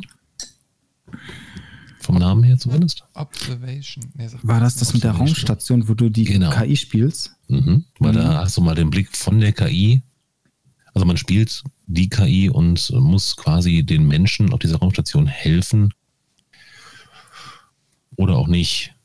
Das ist auch mal äh, so ein bisschen ähm, die Rollenumkehr. Ähm, fand ich auch ganz nett von der Idee her. Ähm, man kann sich also über ja, verschiedene Kameras durch die Station bewegen als KI ähm, und muss halt oder sollte den Befehlen der Menschen gehorchen. Und ähm, kann ich auch nur jedem empfehlen. Ist nicht sonderlich lang. Ähm, ist aber, glaube ich, ganz launig. Hast du es durchgespielt? Äh, nicht komplett bisher. Spiel's mal durch. Der Twist, der noch kommt, der ist der Hammer. Okay, gut. das ist so, das, das könnte man eigentlich, überlege ich gerade, es, es passt auch irgendwie zu Cyberpunk, dass oft irgendwo im Film, im Spiel, im Buch so ein Twist ist, so ein Punkt, ab dem wird alles anders. Und zwar rückwirkend. Das heißt, alles, was du vorher erlebt hast, betrachtest du rückblickend und sagst, krass, guck mal, da, da, da und da habe ich das auch schon gesehen. Stimmt, jetzt wo ich es weiß. Also es ist Der je mehr wir, Effekt. Äh, genau, und, und je mehr wir gerade darüber sprechen, desto mehr fällt mir einfach auf, wie komplex dieses Genre ist. Also das ist gar nicht so, ich weiß nicht, im ersten Moment dachte ich zu Cyberpunk, so ja, ist halt dieses klassische Ledermantel, äh, irgendwie falsches Auge, Sonnenbrille, coole Waffe, Roboter jagen. Nee. quasi die, die, die, Doktorarbeit der Philosophie. Jo. Also ich meine, wir haben ja auch mal in den Wikipedia-Eintrag reingeguckt, um einfach mal zu schauen, was, was schreibt denn das Netz dazu.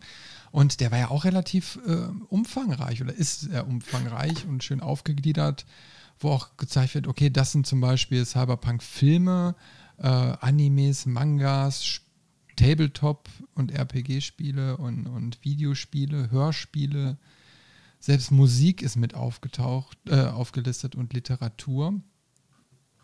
Naja, und ähm, wenn man da mal so wirklich durchguckt, dann wird einem erstmal so gewahr, was man eigentlich so gesehen hat, was man, was man wirklich erstmal, wie wir schon gesagt haben, gar nicht verortet hat in so in dem Bereich. Ne? Und was aber immer genau diesen, diesen Aspekt der, des Cyberpunks bedient. Kennt ihr zum Beispiel den Film uh, The 13th Floor? Habt ihr den mal gesehen? Boah, ich glaube, wenn, dann ist es schon ein bisschen her. Nee, ich kenne den nicht. Also der steht hier von 1999, der war auch in sämtlichen ähm, ja, ähm, Filmdingern, die man so hat, irgendwie immer kostenlos. Äh, der war aber kein schlechter Film. Also es geht, es geht quasi darum, äh, ja, Supercomputer, man simuliert eine Welt. Ne? So, und äh, jetzt, ich, ja, ich muss jetzt spoilern, ne? Äh, aber tue ich jetzt einfach mal, weil er eh schon so alt ist. Hm. Nee, und dann stellt sich hinterher raus, dass die eigene Welt ebenfalls eine Simulation ist.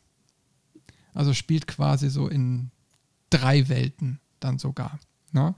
Und äh, das, ist, das ist wirklich ein sehr interessanter Film, den man mal gesehen haben muss. Definitiv. Hat auch anscheinend was mit der Triskaidekaphobie zu tun. Oh Gott, was ist das? Nochmal, Triskaidekaphobie. Das ist die, die Angst, Angst vor Zahl 13. Habe ich auch bei Wikipedia gerade gelesen. Also ich so schlau bin ich nicht. Ich schaue gerade wirklich, was denn so der älteste Titel hier ist. Da bin ich irgendwie bei 1973. Ja, da hier. Ja, bei Welt Film, am Draht. Ja, Welt am Draht. Also der sagt mir persönlich gar nichts, aber steht Vorlage ist der 1964 erschienene Sci-Fi-Roman Suma, äh, nee, Simulacron 3.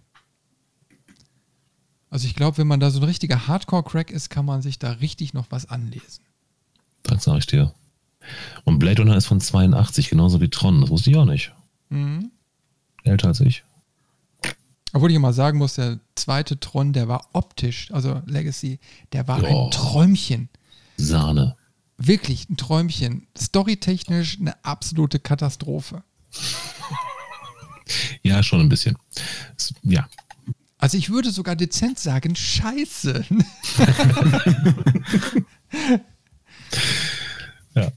Ja, also ich gucke den auch wegen der, wegen der Musik. Und wegen der Optik gucke ich den ganz gerne.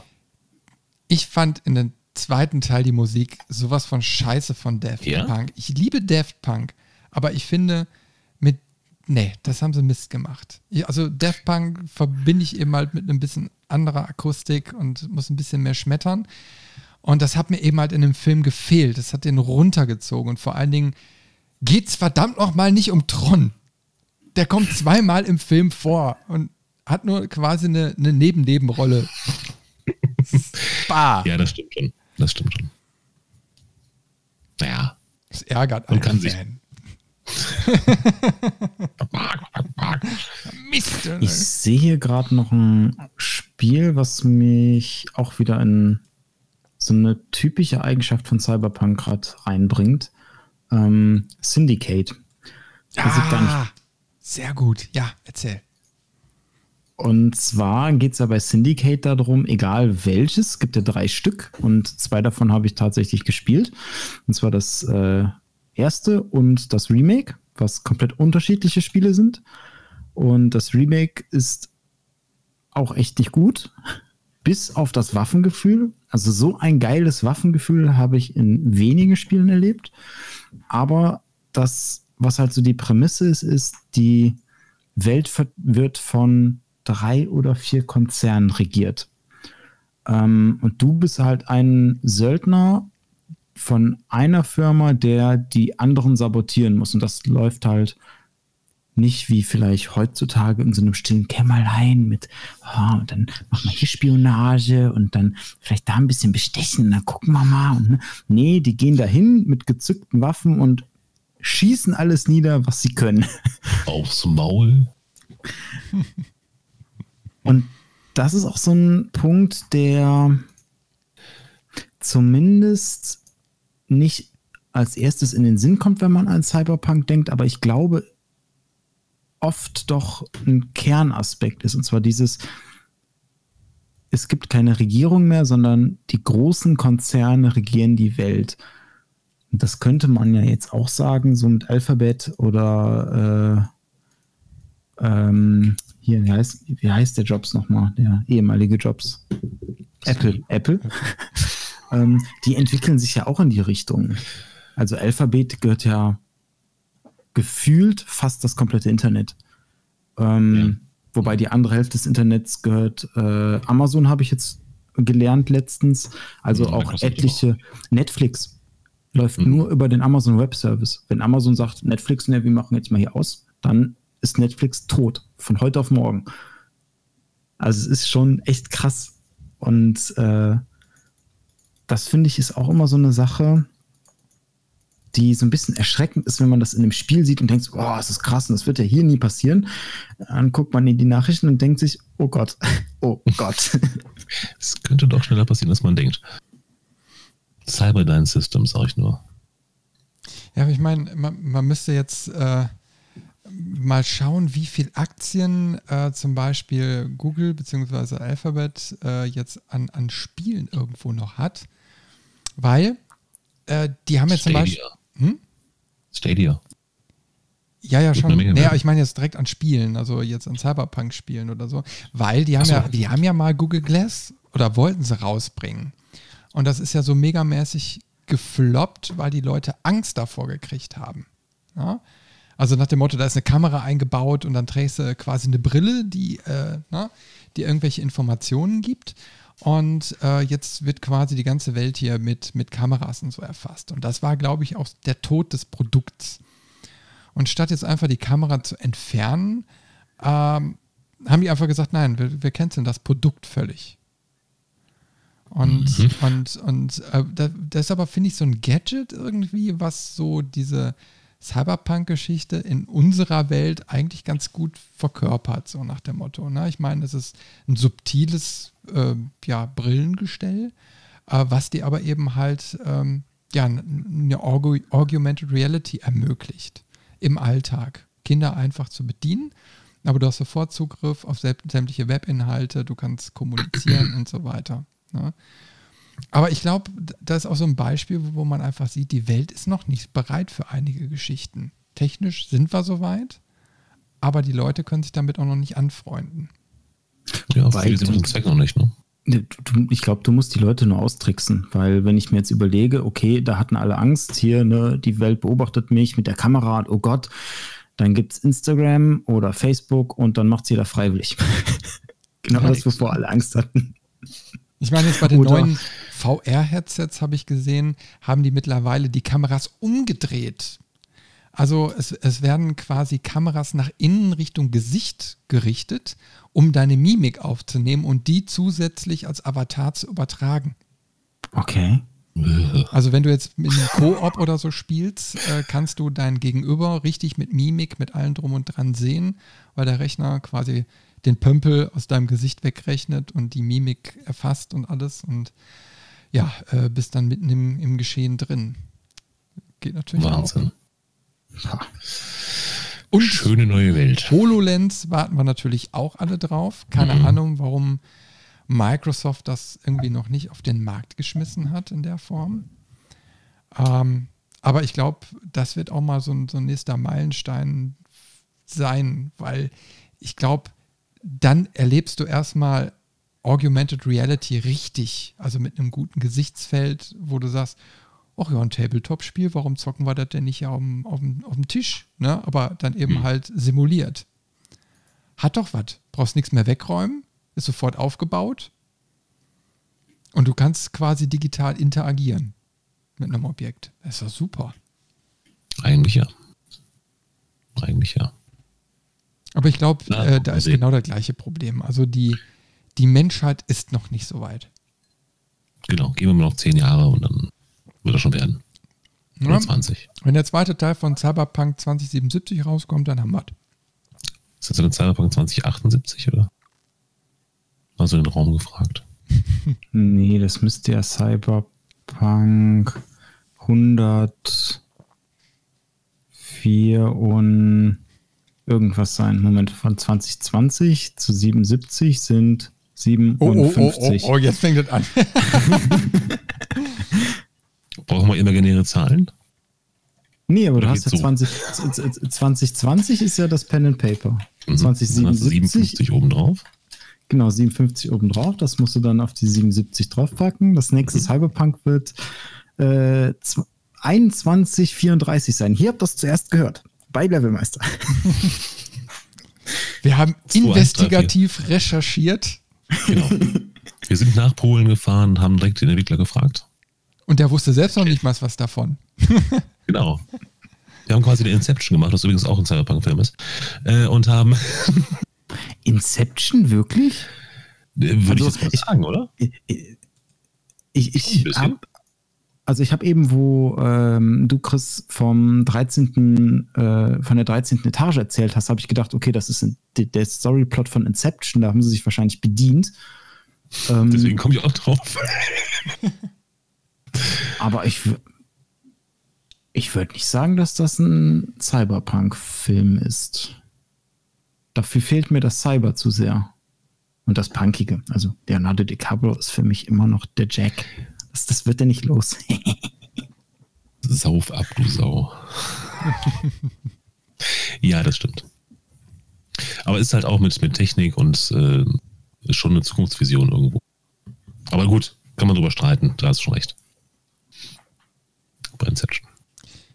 Ich hatte ja eben schon einen Titel angesprochen, den wollte ich wenigstens noch mal ähm, noch mal kurz ansprechen. Den werde ich aber dementsprechend verlinken, weil ich mich noch nie umfassend informiert habe. Aber es gibt eine Kick Kick äh, Kickstarter-Kampagne zu dem Spiel Lo-Fi. Und äh, das ist ein VR-Spiel, ähm, was einen in eine Cyberpunk-Welt bringt. Das ist eben halt in der Pre-Alpha wohl im Moment verfügbar. Ist ein kanadischer Entwickler. Man kann da irgendwie, Moment, Mindestbeitrag 10 kanadische Dollar. Ich glaube, ich glaub 35 kanadische Dollar muss man investieren, um das Spiel zu kriegen. Zumindest jetzt die Pre-Alpha. Und ähm, das Schöne, was, was mir direkt so daran gefallen hat, wo ich da mal reingeseppt hat, also man kann wirklich mit so einem, mit so einem Vehikel durch die Luft fliegen. Und äh, ich kann es gerne mal versuchen in den Chat rein, dann könnt ihr das auch sehen, was ich sehe. So. Und ähm, also man sitzt quasi in so einem Cockpit wie bei Blade Runner und kann durch die Gegend fliegen. Und äh, mhm. aber eben halt in Verbindung mit VR. Und man hat aber diese typische Nebengassen, Situation so. Ne? Also so wie ich mir Cyberpunk wirklich vorstelle, äh, die Elemente hast du sehr, sehr häufig jetzt schon in der Pre-Alpha. Also da bin ich mal gespannt. Das ist ein Game, was ich mal im Auge behalten werde, obwohl ich noch kein VR-Headset habe. Aber wenn das rauskommt, vielleicht, vielleicht gibt es ja dann irgendwas Gutes, Günstiges, wo man das mal wirklich immersiv erleben kann. Weil ich denke mal, das ist nochmal so die nächste Stufe. Wir haben jetzt geile Titel aufgeführt. Ähm, aber wenn du nochmal immersiv über ein VR-Headset in diese Welt rein kannst, das stelle ich mir nochmal wirklich eine Nummer geiler vor. Nochmal, ja. ja. Ja. Ganz andere Geschichte, glaube ich, dann. Ist halt die Frage auch, was man dann macht. Also ich habe ähm, hab mal äh, zu oh, irgendeinem Dirt-Teil, also Rennspiel, Rallye, Simulations-Dings gehört. Ähm, da gibt es auch einen VR-Modus. Und wenn du das im VR-Modus und dann auch mit Lenkrad und Pedalen spielst, dann ist das tatsächlich schweißtreibend. Also derjenige, dem, äh, von dem ich das gehört habe, der hat dann auch gesagt, so ja, ich, ich fahre maximal zwei Rennen, dann brauche ich eine Stunde Pause, weil ich körperlich erschöpft bin. Mhm. Aber es sieht schon echt cool aus hier. Erinnert mich so ein bisschen. Ähm, ah, wie heißt es? Star Citizen. An Star Citizen. Mhm. So könnte ich mir das auch vorstellen. Dass der Chris Roberts sich auch vielleicht ja. auf einem Planeten sowas in der Art, vielleicht nicht so detailliert, aber so. Ja. Also hier siehst du ja auch diese asiatischen Einflüsse, ne? Also dass du da mhm. irgendwelche Schriftsymbole und so weiter hast. Äh, das hast du ja bei, bei äh, Star Citizen nicht, aber du hast trotzdem diese Megacities. Also ich habe da letztens so eine Tech-Demo irgendwie gesehen, wo die einen prozedural generierten Planeten hatten, der eine einzige Stadt war. Ah, und das war schon echt imposant. Vor allen Dingen, weil es da noch Plätze zum Landen gab und du konntest dann durch die Gebäude rennen. Und das war schon nicht schlecht, muss ich sagen. Ich glaube, wir werden zwar in unserem cool. Leben nicht mehr erleben, dass dieses Spiel fertiggestellt wird. Aber äh, was man da so an Technologie sieht, äh, schon krass. Wirklich. Ja, also Lofay äh, werden wir auf jeden Fall mal in der ähm, Beschreibung verlinken. Ähm, da, da, werden wir mal ein Auge drauf halten. Natürlich auch auf Cyberpunk 2077. Mhm. Und äh, ich weiß jetzt nicht, habt, habt ihr da noch jetzt weitere Beispiele? Weil wenn ich auf die Uhr gucke, ähm, können wir so langsam aber sicher schon Richtung Ende kommen. Ja, also ich habe gerade erst nichts mehr. Ich glaube, wir haben das schon ordentlich breit getreten. Also wenn ich mir die Liste nochmal so angucke von, von Filmen und Spielen, haben wir eigentlich über alles Wichtige gesprochen. Gibt es kaum noch was. Also Spielempfehlungen haben wir jetzt, glaube ich, auch jede Menge ausgesprochen. Ja. Äh, einige werden wir nochmal verlinken, ähm, weil da gibt es eben halt auf GOG beispielsweise diese alten Remastered Edition, die man auch mittlerweile wieder spielen kann. Mhm. Und ähm, da sollte man einfach mal so ein bisschen durchseppen und gucken, da ist für jeden eigentlich was dabei. Und dem einen oder anderen Spiel muss man vielleicht auch mal ein bisschen Zeit geben, um da wirklich reinzusteigen und das zu fühlen, was das transportieren möchte. Aber ähm, wie gesagt, also zum Beispiel Observer ist jetzt so mein Liebling. Ich weiß nicht, welche Lieblinge hättet ihr jetzt aus den ganzen Spielen, die ihr jetzt beschrieben habt, die jetzt schon erschienen sind? Ich würde sagen System Shock 2 und das Deus Ex Human Revolution, weil das den alten Geist nochmal gut mit reinbringt und auch ein gutes Pacing hat. So hat ein paar coole Mechaniken, ein paar coole äh, Ansätze, vor allem philosophische Art, ähm, was glaube ich ganz gut dieses Cyberpunk-Feeling aufbringt. Also ich stelle gerade fest, wir haben eigentlich so gut wie gar nicht über Deus Ex gesprochen, ne? Also relativ wenig. Mhm. Weil da muss man vielleicht nochmal faireshalber ergänzen, weil das nun mal eine Reihe ist, die die, äh, ich sag mal, für das Genre ja sehr prägend ist. Wir haben eins, zwei, drei, vier, fünf Teile insgesamt mittlerweile. Ne? gestartet 2000, dann kam äh, 2003 Invisible War, 2011, oh, doch eine lange Zeit, Human Revolution, mhm. The Fall 2013 und dann Mankind Divided 2016. Und wie ich jetzt anhand der Zahlen sehe, ist der nächste Teil schon wieder überfällig. Der kommt aber leider nicht. Ja.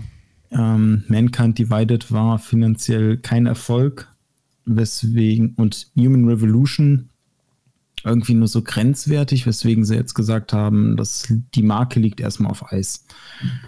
Sie wollen sie nicht verkaufen und irgendwann wollen sie bestimmt mal irgendwas machen, aber momentan haben sie da finanziell kein Interesse dran. Aber ich meine, wir reden ja mittlerweile ähm, über, über Produktionskosten, die sind ja ach, so hoch wie Kinofilme. Hm. Und ähm, es ist echt die Frage, äh, muss, muss das immer so, so, so krass sein? Also ich glaube, Deus Ex wäre eigentlich das perfekte Beispiel für ein Spiel, was sich nicht, also was aus dem AAA-Markt raus muss und in den AA. So ein bisschen kleineres Budget, nicht so riesige Ambitionen, eine kleinere Welt vielleicht, ein dafür ein cooles Konzept. So haben ja viele Indie-Spiele auch. Kleines Budget, kleine Welt, aber geiles Konzept. Das kann ich mir bei Deus Ex richtig gut vorstellen. Das muss nicht immer der riesige Epos sein und riesige Welten und äh, hast du nicht gesehen, sondern nee, macht mal was, was Kleines, Kompaktes, aber Intensives. Das ist, glaube ich, genauso das Richtige, womit man die Marke nochmal ordentlich wiederbeleben könnte. Ja. Weniger ist mehr. Manchmal schon. Und nochmal äh, eine Empfehlung und Werbung. Wenn ihr Bock auf äh, Cyberpunk habt, dann lest doch mal in meinen Artikel zu Altered Carbon, zu der Netflix-Serie rein. Mhm. Und wenn euch das dann auch anfixt, dann schaut die Serie. Sehr gute Serie, muss man sagen. Definitiv. Hat mir auch gefallen. Klasse. Aber trotzdem finde ich es irgendwie schade, dass sie an der Fortsetzung arbeiten, es aber keine Romanvorlage dafür gibt. Das kann nur in die Hose gehen. Höchstwahrscheinlich. Wobei, also es gibt es nicht mehr Bücher, als die Serie abgehandelt hat? Ich, habe die Bücher nie gelesen, aber ich weiß, dass es mehr als eins gibt. Ich habe ich hab nur gehört, dass quasi, also die Serie schon den kompletten Kram so. abdeckt. Äh, und mhm. dann, ich glaube, das war ja eine Autorin, die das geschrieben hat, ne? wenn ich das irgendwie im Kopf habe. Also zumindest muss jetzt quasi eine Geschichte ausgedacht werden für die Fortführung. Und das birgt ja immer Gefahren, ne? dass es eben halt nicht mehr ganz den Flair hat, den das ursprünglich irgendwie mal gehabt hat. Das hat ja Game of Thrones ganz extrem gezeigt. Die Staffel, die letzte entscheidende Staffel, die sie selbst schreiben mussten, die ist ja bei den Fans extrem unbeliebt. Da haben sie es ja irgendwie auf den letzten Metern noch komplett verrissen. Mhm. Das gab es auch einen riesen Aufschrei wegen, stimmt schon. So, Dave, du musst noch deine Empfehlung geben. Äh, ich habe dummerweise keine großartige, weil von den meisten Spielen, die wir besprochen haben, habe ich halt nichts gespielt. Hi. Du musst einiges nachholen, aber dann haben wir dir ja. hoffentlich Geschmack gemacht. Also ich habe Deus Ex gespielt, das alte, das 2000er. Das habe ich gespielt, habe ich auch super gefunden. Damals. Ich habe Dann schau mal diese, diese, diese ähm, überromantisierte Vorstellung von dem Spiel. Das war, sah alles total geil aus früher und die Grafik war der Hammer und ja, das ist, glaube ich, nicht der Fall. Dann schau dir mal beim nächsten Steam Sale das Human Revolution an. Das okay. könnte dann auch was für dich sein. Habe ich, glaube ich, sogar, aber dann auch angefangen und nicht weitergespielt, weil es mir nicht gepackt hat. Ich weiß nicht, irgendwie, ich habe doch kein gutes Cyberpunk-Spiel für mich entdeckt. Kommt vielleicht noch demnächst, so am 20. April 2020. Spiel mal Observer. Oder so. Weil das ist klein, übersichtlich, aber immersiv. Hm. Also du hast auf engstem Raum ganz viel Cyberpunk ohne dich jetzt äh, 20 Stunden damit beschäftigen zu müssen. Okay. Ich ja, denke mal, das ist für, für kleines Geld. Also ist, das ist nicht schlecht. Okay. Observer. Gut, äh, mit Blick auf die Uhr würde ich sagen, kommen wir jetzt zur Gadget-Vorstellung. Juhu. Robin, fang du mal an. Was hast du dir als Gadget äh, des Tages rausgesucht? Also wir sind ja hier ähm, stark in der männlichen Überzahl. Und äh, dementsprechend, weil auch hat ja äh, letztens erst wieder, in Anführungszeichen, letztens jetzt auch schon wieder zwei, drei Monate her, auf YouTube mal einen Aufschrei gegeben von ein, zwei YouTubern, dass es kaum weibliche Technik-YouTuber gibt. Deswegen habe ich mal ein Gadget für die Ladies. Ähm, Gamer, Game Control Ohrringe. Die sehen aus wie so ein ähm, Xbox-Controller. Auch Aha. farblich gestaltet. Schwarzer Controller mit den bunten Xbox-Knöpfen. Ähm, kosten 10 Euro und sehen bestimmt ganz schick aus. Also die Verarbeitung sieht eigentlich okay aus hier. Von der Größe her, ja, so Fingernagel vom kleinen Finger ungefähr. Also keine, kein, kein 1 zu 1 Modell. Äh, nee. Es, ist nicht für die afrikanischen äh, Langohrläppchen. Tunnel. Genau. so ein, so ein PS4-Controller im Tunnel hängen auf einer Seite. Sehr schön. Länge 1 ah. Zentimeter. Die sind tatsächlich eigentlich ganz schick. Und handgefertigt angeblich. Mhm. Kann man noch als Piercing verwenden. Ja. Aus Fimo. Das kenne ich noch von früher. Die Verkäuferin kommt aus Rumänien. Mhm. Ja. Gut, lassen wir das mal so stehen. Dave, was hast du denn Schönes? Ja, pass auf. Ich habe, ähm, ich bin im Augenblick bin ich bin ich hier Haus- und Katzensitter. Ja. Ähm, und deswegen habe ich äh, mir ausgesucht, das Kat den, den Katzen-Selfie-Aufsatz. Ähm, das Ding ist eigentlich, sieht aus wie 3D gedruckt, kannst oben so aufs Handy draufstecken. Ähm, dann ist da so eine, so eine Form von einem Katzenschädel dran, oben drauf, innen hohl und ähm, ein kleines Glöckchen. Und das eigentlich Schöne ist dabei die Beschreibung, weil das trifft so auf Katzenbesitzer sehr gut zu. Ähm, Katzen, äh, Selbstporträt mit Katze, so zumindest der Plan. Ähm, mit Motivationsglöckchen für fotoscheue Fellnasen. Ja, vielleicht schauen sie dann ja in die Kamera. Vielleicht aber auch nicht. Aber es erhöht zumindest die Chance. Äh, Aufsatz jedenfalls für alle Smartphones geeignet. Das heißt, du hast da so ein Ding auf dem Handy, ja? und wenn du dann so äh, das Selfie machst, hältst du das ja so und dann kannst du klingeln und dann guckt die Katze hoffentlich dahin. Und dann machst du das Foto. Kostet übrigens 11,95 Euro, was ich ziemlich happig finde. Ähm, dafür, dass man das mit Sicherheit auch irgendwie mit einem 3D-Drucker für 30 Cent herstellen kann. Äh, und das Glöckchen kriegst du ähm, am Schokohasen. So ungefähr. Das gibt es übrigens auch für Hunde mit einem Wursthalter. Mit einem Wurst, das ist ja irgendwie ekelhaft. ja, aber meinst du, du kriegst die schönsten Hundeporträtchen, wenn da oben so ein Wiener Würstchen draufhängt? Bist du sicher, dass du nicht verwechselt hast für, äh, für, für Dickpics? ja, Alter. wer hm, guckt dann in die Kamera? Ja, geht alles. Mit einem 3D-Drucker kriegst du alles. Ja. ja, da tun sich Abgründe auf. Ah, ähm, ja die wir Lassen in einem wir super Special Sonderpodcast mal behandeln werden.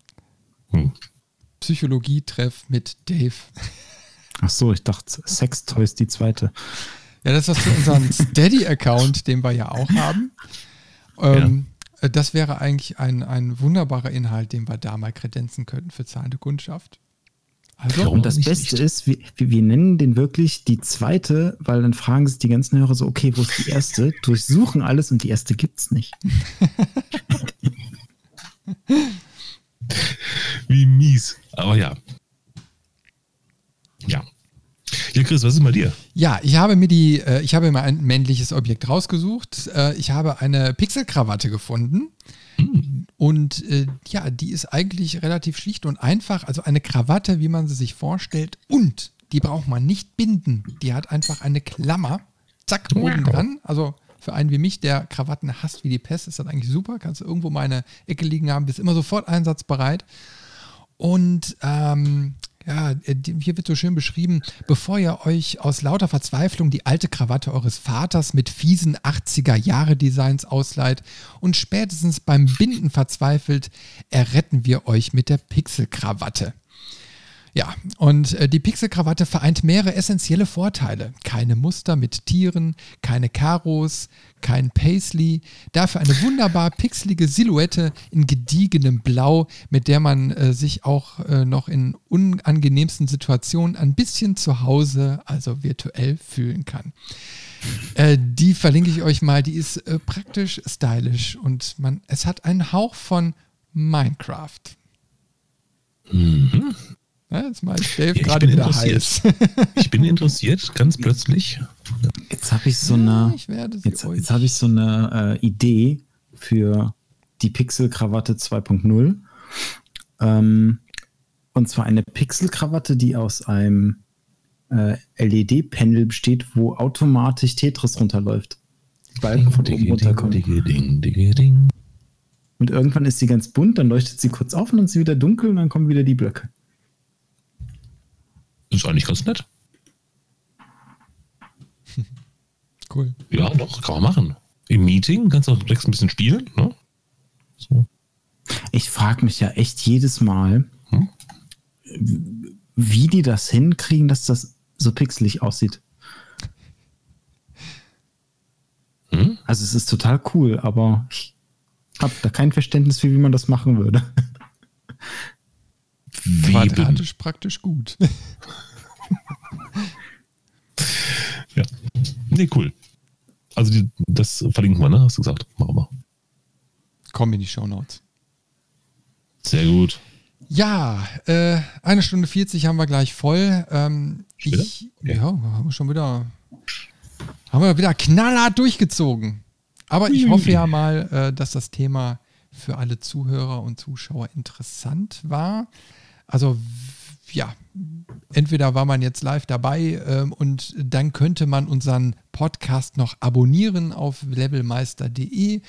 Wer ihn über levelmeister.de schon abonniert hat, der äh, gehört zu den glücklichen Hörern und muss nichts weiter tun.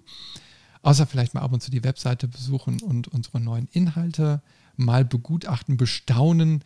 Wir haben ja mittlerweile ein neues Template. Das ist jetzt ein bisschen Housekeeping vielleicht nochmal zum Schluss. Wir haben ein neues Template, wir haben neue Funktionen drin. Äh, man kann liken äh, und äh, auch, glaube ich, disliken. so so eine Abstellen, ne? Ja. Und äh, ja, aber wir haben jede Menge neue Funktionsmöglichkeiten, die wir so im Laufe der nächsten Monate Step by Step einführen werden. Wir werden mal schauen, dass wir auch eine vernünftige Möglichkeit finden, dass jemand kommentieren kann oder vielleicht sogar erweiterte Profile anlegen kann. Da müssen wir nochmal schauen. Auf jeden Fall wird sich einiges auf der Webseite tun. Mhm. Das haben wir uns vorgenommen und äh, optisch finde ich, äh, passt sie jetzt schon viel, viel geiler. So, die ist großartig. Oh, ja. Die ist die beste Webseite von Welt. Mit Stern. Mit Stern. Fünf, fünf, mhm. fünf Sterne. Fünf. Vier Sterne für Säge, äh, ne, fünf Sterne, nein, fünf Sterne für Sägewerk, oder wie war das? Ja, genau. Ach ja, jetzt habe ich mich wieder reingeritten. Ja, gut, ähm, Jungs, hat mir wieder ordentlich viel Spaß gemacht. Ähm, ich freue mich schon auf die nächste Folge. Mhm. Da werden wir einiges zu berichten haben, glaube ich, weil wir haben ja jetzt, äh, da kann man ja schon mal spoilern, wir sind wieder in Dortmund Ende oh ja. September und äh, nein, wir können eigentlich Werbung machen, wir brauchen gar nicht spoilern. Wir sind beim 10 Jahre Jubiläumsfest von Re vom Return Magazin, also alle Retro-Fans werden es kennen. Und diese Feier findet äh, am 28. September in Dortmunder Binarium statt. Da waren wir ja letztens, haben eine schöne Reportage mit Interview gemacht. Könnt ihr mal reinklicken auf levelmaster.de. Und äh, ja, jetzt ist da wieder eine Party. Wir werden da viele Leute wieder treffen von der Gamescom und die wir so auch schon kennen. Das ist ein kleines Familientreffen, wenn man so möchte. Und da werden wir, denke ich mal, auch einen Schwerpunkt drauf legen, dass wir mal so ein bisschen Retro besprechen werden. Ja. Oh ja. Und wer uns mal persönlich treffen will oder überhaupt Spaß am Retro-Bereich hat, der sollte mal auf retro-magazin.de gehen. Die haben noch Karten und dann kann man uns da auch mal treffen und ein Bierchen trinken. Genau. Hauptsache trefft uns nicht mit dem Backstein, das wäre ganz nett. Ja. Dann könnt ihr uns jetzt hören und sehen und da vor Ort sogar fühlen. Genau. Jetzt habe ich gerade eine Gänsehaut gekriegt, lieber Robin. Das war jetzt irgendwie. Psch, lass es einfach passieren. Jetzt kriege ich Angst. so, erstmal Zigarette jetzt. Gut, dann ähm, kannst, dass du gleich deine Zigarette äh, genießen kannst, sagen wir jetzt Tschüss und Bye Bye. Bis zum nächsten Mal. Und habt gehabt euch wohl bis dahin. Tschö. Tschüss. Tschüss.